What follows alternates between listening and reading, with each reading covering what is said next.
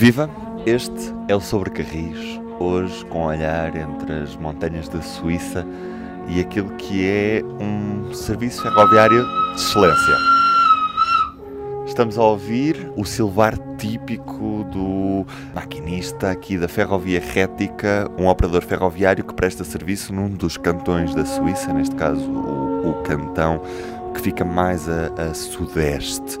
Nestes dias, o Diogo Ferreira Nunes e o Carlos Cipriano estiveram pela Suíça a passear um pouco, a ver as paisagens belas deste país. Eu juntei-me a eles no sábado para celebrarmos aquilo que é um, grande evento ferroviário com o recorde do mundo para maior comboio de passageiros em bitola estreita. É assim que figura nos livros do recorde do Guinness. 1910 metros entre a cabeça e a cauda de, deste, deste comboio, que acoplou 25 unidades Capricórnio. Já vamos saber o que é que isto é, mas para já, viva Carlos Cipriano, viva Diogo Ferreira Nunes. Olá. Estamos a gravar a bordo de um comboio, embora não pareça, porque o, o, o ruído é muito baixinho aqui na Suíça. Muitíssimo baixo a suavidade destes comboios é uma coisa que continua a impressionar-me. A suavidade e o conforto, portanto, não é só a ausência de ruído, é também, apesar de ser uma via estreita, apesar de ser uma linha de montanha que atravessa uma grande parte dos Alpes. E já agora, esta empresa, a Ferrovia Rética, 30% eh, da sua rede uh, está a mais de 1500 metros de altura. E, portanto, é impressionante ver a sinuosidade uh, de, destas linhas. Praticamente foram esculpidas na montanha com túneis helicoidais, com viadutos de cortar a respiração, mas sempre com andamento e com uma suavidade absolutamente incríveis. E dizer que não são uns comboizinhos curiosos para as pessoas fazerem uma viagem ou outra, além da grande atração turística que eles representam para a Suíça, porque em conjugação com a paisagem, de facto, são uma das grandes atrações do país, servem essencialmente para o serviço de transporte, para a mobilidade. Portanto, a grande parte da, destas aldeias e cidades dos Alpes são servidas pelo comboio, não só no transporte de passageiros, como também no transporte de mercadorias. E o que é curioso é que, mesmo sendo em via estreita, por exemplo, o abastecimento de, das cadeias de supermercados mais conhecidas aqui da Suíça, a Migros e a Coop, é feita uh, por comboio, uh, aqui para os Alpes.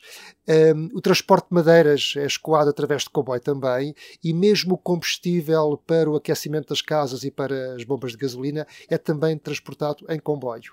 Curiosamente, muitas vezes estes comboios são mistos, portanto, são uh, comboios de passageiros que depois são, podem ser mesmo automotoras a quem eles atrelam alguns vagões de mercadorias sem qualquer problema, sem qualquer inconveniente. Tudo isto funciona extremamente bem. Inclusive, chegaste a contar o caso de Arosa, em que o lixo é recolhido, uma estância de esqui, em que o lixo é recolhido através do, do comboio. Exatamente, é uma estância de esqui que depois que todos os resíduos eh, eh, produzidos na, naquela estância vêm de comboio para baixo, para Cure, eh, porque de facto a estrada são 365 curvas, é perigosa durante o inverno e de facto o comboio é o principal meio de transporte para aquela estância de esqui. Nós estamos neste momento a fazer a linha que está considerada como património da humanidade, o comboio que vai com destino a Cur, saiu de Santo Maurice, mas a linha não é património da humanidade até Cur, é apenas património da humanidade até Tuzis, uh, espero que seja mais ou menos assim que, que, que, se lê. Diogo, nestes dias andaste muito aqui pela ferrovia rética, o que é que recomendas a quem de Portugal quer vir dar um salto à Suíça? Tens a oportunidade de partilhar com os ouvintes sobre Carris. A melhor parte aqui destes comboios, sejam Capricórnios, sejam outras séries aqui da, da Ferrovia Rética, da RHB, como se designa em alemão, é que é possível abrir as janelas. Parece uma loucura em 2022 haver comboios novos, em folha praticamente, não é? E em qualquer carruagem é possível abrir as janelas, tirar fotografias, dizer às pessoas e aproveitar ainda mais esta vista incrível que nós temos. Estamos literalmente a andar no meio das montanhas e dos vales e dos túneis e viadutos, que é uma coisa que não falta aqui.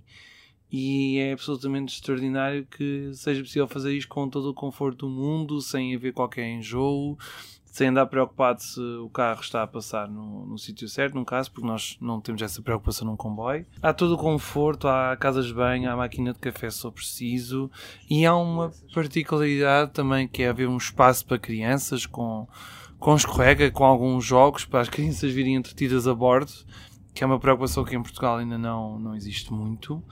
E depois há algumas carruagens aqui na Ferrovia Rética em que os lugares são só de pé. Há botões junto às janelas que dá, carrega-se um botão, a janela abre-se e meia, meia janela fica completamente aberta, a descoberto e é possível aproveitar ainda mais esta qualidade de paisagem, qualidade de ferrovia, qualidade de comboio. É, é isso que nós vemos aqui. Next stop, Beaver.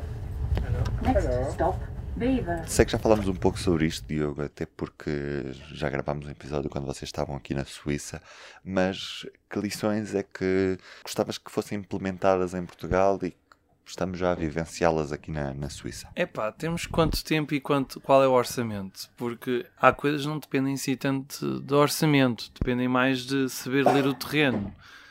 Basta pensar que, por exemplo, nós quando chegámos agora a San Moritz, para apanharmos este comboio, nós saímos do autocarro e demos quê? 15 passos para, em linha reta até chegar ao, até chegar ao comboio, ou seja, não há grades, barreiras, nem muros, não em Berlim, mas em San Moritz, em qualquer estação ferroviária aqui na Suíça, e há uma perfeita ligação entre o comboio, que é o meio de transporte principal, e todos os outros meios, porque há autocarros, não é?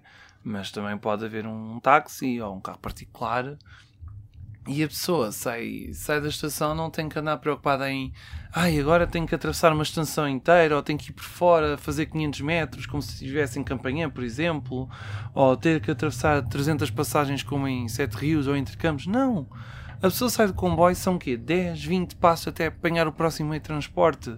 E há outra particularidade aqui na, na Suíça, em grande parte das estações que nós tivemos, é que dá-se prioridade às passagens inferiores com menos impacto na paisagem do que às passagens superiores. Bem, nós sabemos que em Portugal qualquer estação vai corrida neste momento a passagem superior para prevenir os atravessamentos, as escolhidas e as passagens inferiores trazem muito mais harmonia à paisagem, enquanto a paisagem superior causa sempre aquele impacto visual. Se calhar às vezes, em vez de se andar a apostar nestas passagens superiores, apostava-se um bocadinho numa retroescavadora, fazia-se alguns furos e conseguia-se eh, fazer uma passagem inferior. Só gostava de, sublinhar aquilo que o, o, Diogo disse, que é esta perfeita intermodalidade que existe na Suíça entre os vários modos de transporte.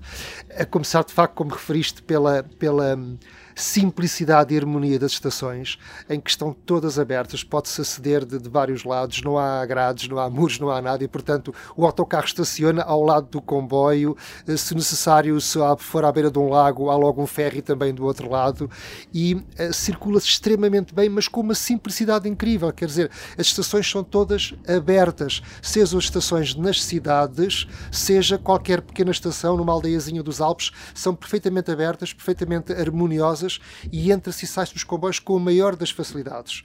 E depois, esta intermodalidade também ao nível dos horários, porque o comboio chega e há sempre um autocarrozinho, agora refiro-me, por exemplo, às aldeias mais isoladas, há sempre um autocarrozinho ali à espera, à passagem de cada comboio, para levar nem que seja uma ou, duas pessoas.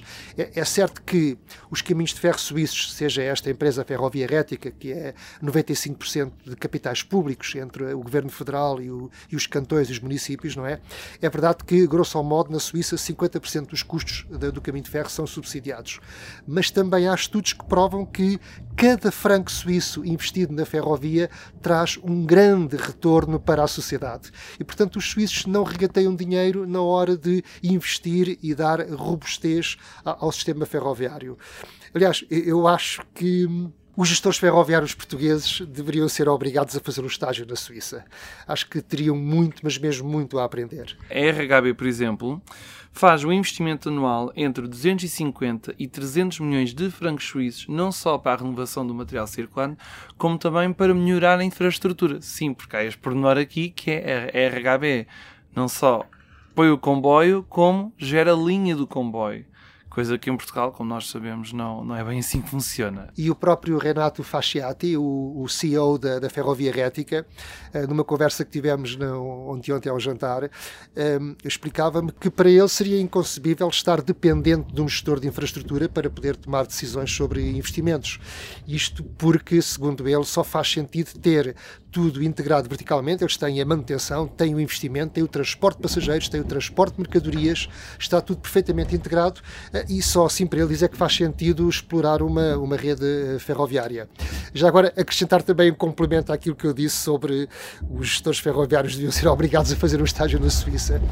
Eh, é curioso porque há uns anos atrás a CP encomendou a um consultor suíço, o Stoller, que era bastante conhecido no meio, um estudo sobre os horários para a CP em Portugal. E era um estudo bastante bem feito, que hum, obviamente punha todas as linhas em contacto uma com as outras, eh, o tal conceito que o engenheiro Eduardo Zucca já falava na, aqui no, num dos últimos episódios, mas esse estudo uh, ficou guardado numa gaveta, talvez na calçada do Duque.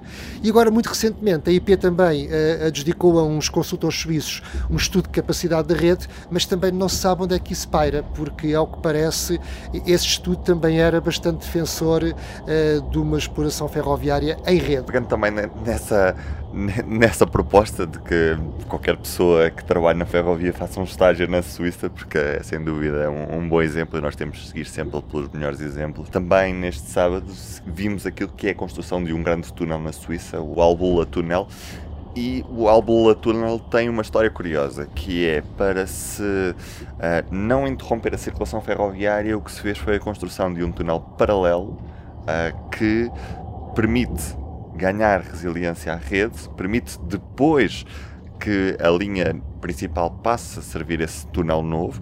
A linha foi feita com os padrões para não perder a certificação de património da humanidade e o túnel velho não vai encerrar assim que o túnel novo for posto em funcionamento uma vez que vai funcionar como forma de resiliência. E acho muito engraçado, porque uma das coisas que nós ouvimos de um dos engenheiros suíços que estava responsável pela obra é precisamente que eles não arriscaram duas vezes quando perceberam que só podiam trabalhar naquele intervalo entre as 22h30, que é a hora que passa o último comboio, e as 5 da manhã, que é a hora que passa o primeiro. E como a janela era tão pequena e o que estava em causa era a segurança, partiram logo para a construção de, de um novo túnel túnel. Sim, exatamente. Ou seja, perante custos de manutenção muito elevados e a necessidade de fazer obras profundas no túnel, optaram por fazer um túnel paralelo ao lado. Eh, são 5,6 km. Eh, já está praticamente finalizado. Aliás, nós tivemos a oportunidade ontem de almoçar dentro do túnel porque eles eh, fizeram questão de que a partida do maior comboio do mundo fosse feita uh, no túnel, ainda no túnel velho, mas foi a partir daí. Como o túnel velho é paralelo ao novo, resolveram fazer ligações de segurança, um pouco como acontece também no, no túnel sobre a Mancha, uh, para que em caso de emergência se possa passar de um túnel para o outro. Sublinhar também que o túnel velho vai continuar a ser mantido e vai servir de redundância ao túnel novo.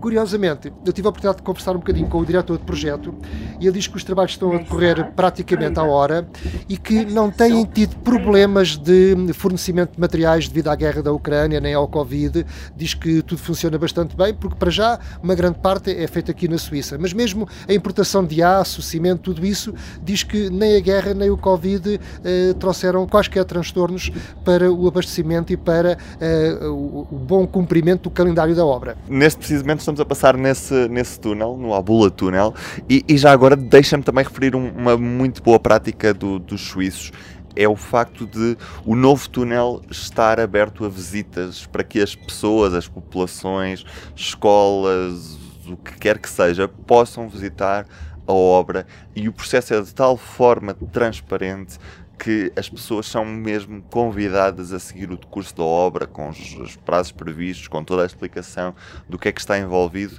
e uh, também não de referir que o próprio, os próprios materiais utilizados são sempre locais e tentam sempre reaproveitar a pedra que tiraram para depois fazer cimento. Portanto, uh, todo, todo, toda uma economia circular a funcionar em torno de, da execução de, de um túnel. Diogo, vamos então ao recorde do mundo de maior comboio de passageiros em bitola métrica que foi batido neste sábado uh, entre o Albula Tunnel e a região de Bergun. Capricorn, der längste Jetzt ist es geschafft. Zug ist Jetzt ist es geschafft. Ich halte fest, 15.34. 15.34, Samstag, 29. Oktober. Wir haben den Weltrekord. Es ist vollbracht. Para já dizer que não foi uma montagem, não foi nenhuma encenação, houve mesmo um total de 100 carruagens, ou seja, 25 conjuntos de uh, automotoras, isto é, cada automotora tinha um total de 4 carruagens, é como se fosse uma UQE, neste caso unidade múltipla também aqui designada a, a circular. Exatamente onde estamos a falar neste momento foi de onde o comboio partiu, de, à saída do túnel de, de Abula que foi logo para criar aquele primeiro grande momento, não é? Do comboio e do túnel, com 1,91 km de comprimento, não são metros, são mesmo quilómetros de comprimento, e logo à partida havia curiosos, havia gente de bicicleta disponível para acompanhar todo o percurso, Houve mesmo gente que fez os 24,93 km deste percurso, que começou em Perreda a 1788 metros de altitude e chegámos a Alvaneu a 999,3 metros de altitude. Foi uma descida de 800, quase 900 metros. E é impressionante porque nós estávamos no sexto conjunto de automotores, portanto estávamos bastante à frente e era impressionante olhar para trás de vez em quando e ver que havia dois patamares em que ainda havia carruagens deste comboio. Uma coisa absolutamente impressionante que é olhar para trás, olha, estamos ainda a comboio ali atrás e ainda mais ali atrás. São, são comboios diferentes? Não, era exatamente o mesmo comboio. Este comboio da Ferrovia Ferrética que conseguiu mesmo bater o recorde maior comboio de passageiros a circular em bitola métrica. Carlos Cipriano, como é que te sentes por ter batido um recorde do mundo? Ui, foi uma experiência muito gira, claro que gostei imenso, não é?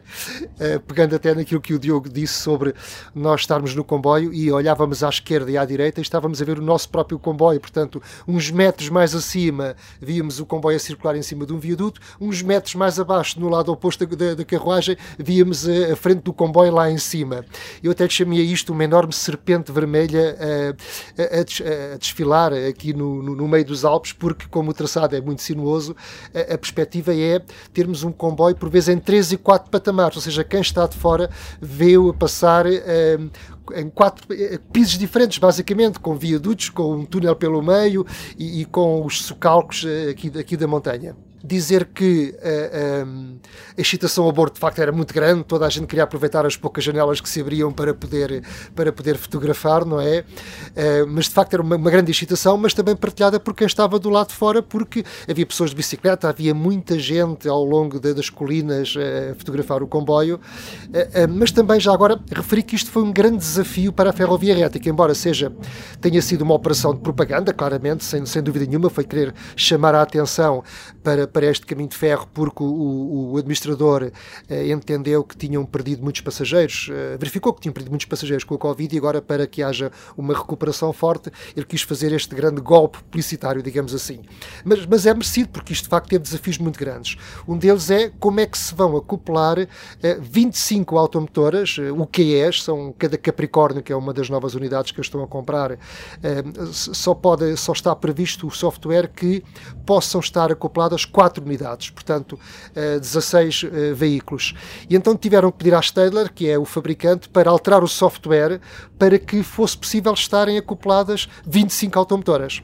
Mas depois colocava-se outro problema, é como uh, segurar um monstro destes com cerca, são com 2.950 toneladas a descer, porque isto a subir seria praticamente impossível, não é? Sempre a descer e que houvesse uma total sincronia na, na, na frenagem, na condução do comboio. E, portanto, foram necessários sete maquinistas.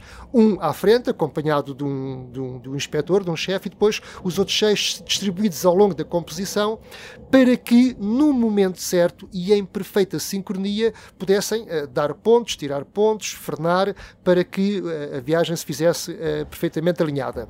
Bom, mas como é que isso foi feito? O problema é que nem através do sistema de telecomunicações do comboio, nem através da rede uh, de telemóvel seria possível comunicar entre eles, porque há túneis pelo meio, aqui no, nos vales, nos Alpes, nem sempre há rede, 22 e, túneis. 22 túneis, nem tão poucos quilómetros, e a solução encontrada foi recorrer à tecnologia analógica e, curiosamente, a um sistema que nós vimos dos filmes da Primeira Guerra Mundial, que foram telefones militares em que o telefone é instalado ao longo da composição, com dois cabos, um a servir redundância ao outro, eh, cabos eh, analógicos, fios espalhados ao longo destes dois quilómetros, não é? Para que os maquinistas estivessem perfeitamente sempre em comunicação, em sintonia e que as ordens que são dadas na, na cabeça do comboio fossem seguidas em total alinhamento eh, por todos. E a verdade é que nunca sentimos solavancos, pois não. Uh, sentimos sempre uma grande suavidade na na condução, o comboio veio sempre a uma velocidade muito regular uh, e, e, de facto correu tudo muitíssimo bem, ainda por cima com o pormenor dos helicópteros sempre a sobrevoarem-nos uh, e das pessoas a aplaudirem na, na, na, no exterior. Outras características muito interessantes desta viagem é neste momento estamos literalmente a reproduzir a viagem, não é?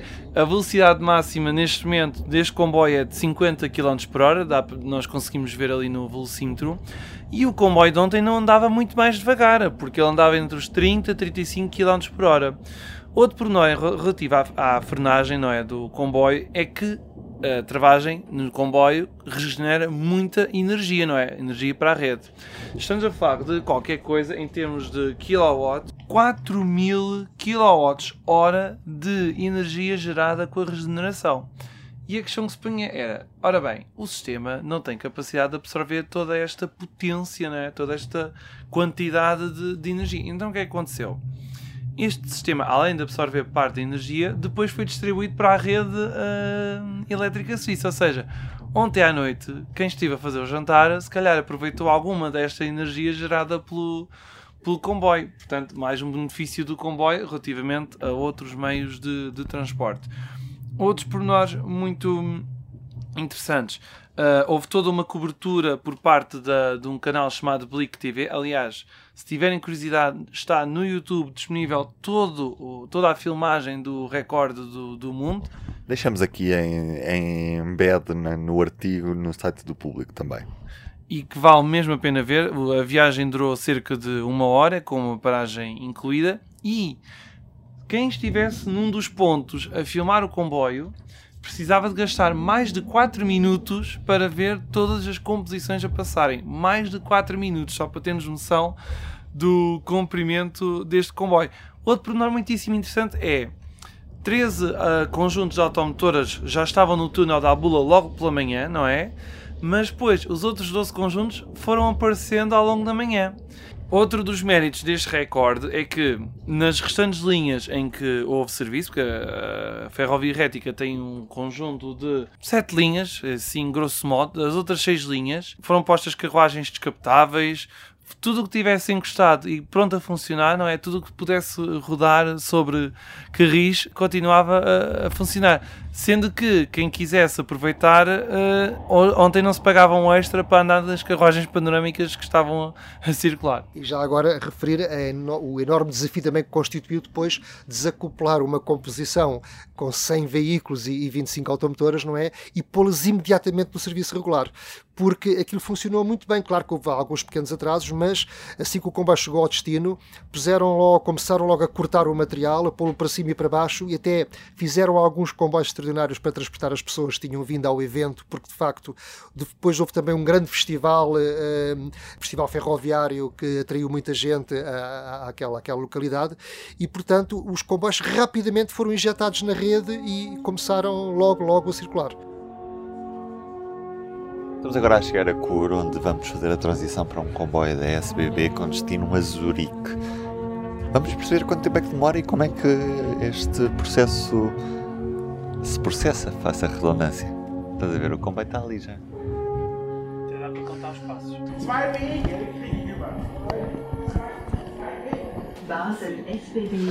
Diogo, quantos passos foram? Bem, uh, em rigor, 21 passos. E o comboio sai daqui a quantos minutos? Sai daqui a, ora, são 9 e 5 no relógio de Carlos Cipriano, portanto saímos aqui a 3 minutos. Demorámos que é 5, 10 segundos a fazer esta mudança de comboio. E assim, a ferrovia na Suíça. Estamos a chegar a Zurique, já em um comboio da SBB, que praticamente opera em todo o território suíço. Carlos, o que é que tens a dizer sobre este último trecho de viagem que estamos no, no Intercidades com destino a Basileia, mas que vamos sair em, em Zurique? Eh, sim, estamos quase a chegar. Bom, é, como sempre, é um Intercidades também muito confortável. É uma composição com dois andares. Uh, sublinho que é de facto muito confortável e com uma suavidade de andamento impressionante. Um, é um comboio que não é muito rápido, até agora não passamos os 140 km hora, uh, não tem reserva de lugar, mas há montes de lugares livres. Porquê? Porque há uma elevada frequência, as pessoas podem apanhar este comboio a qualquer momento porque sabem que têm sempre lugar e, portanto, uh, não há este bloqueio da reserva de lugar, pode-se comprar o bilhete, entra-se no comboio a qualquer hora e faz-se a viagem sem qualquer problema.